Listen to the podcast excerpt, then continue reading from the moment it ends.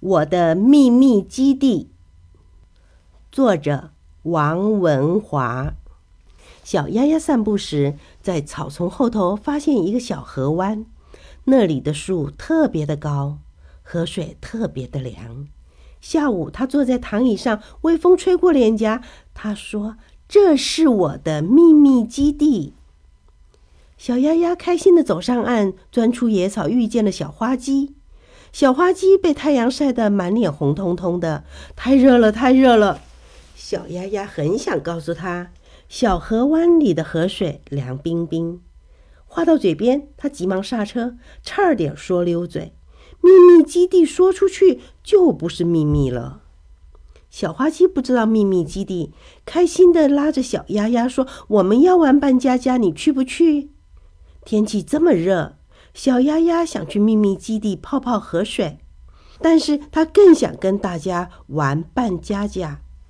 小花鸡眼爸爸，爸爸要带大家出门玩。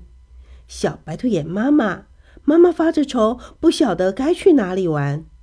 太阳大，天气热，大家都问小丫丫：“你演什么？”草皮被太阳晒黄了，汗水流满大家的脸颊。小丫丫想起自己有个秘密基地，那里的河水。他擦擦汗，说：“我是船长，带大家去探险吧。”他们把石头当成了山，爬上山，把大树当成了妖怪，打败了一个又一个的妖怪。再来，再来呢？大家问。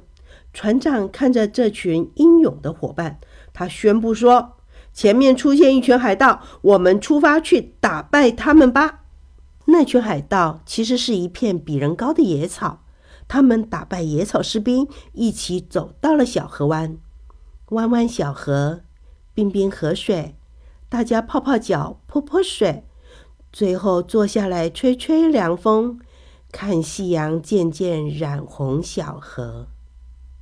大家说：“谢谢你的秘密基地。”小丫丫很开心的笑了，说：“它现在是我们的秘密基地。原来和大家分享的快乐，比自己待在秘密基地时还要棒上一百倍呢。”这个故事就说完了。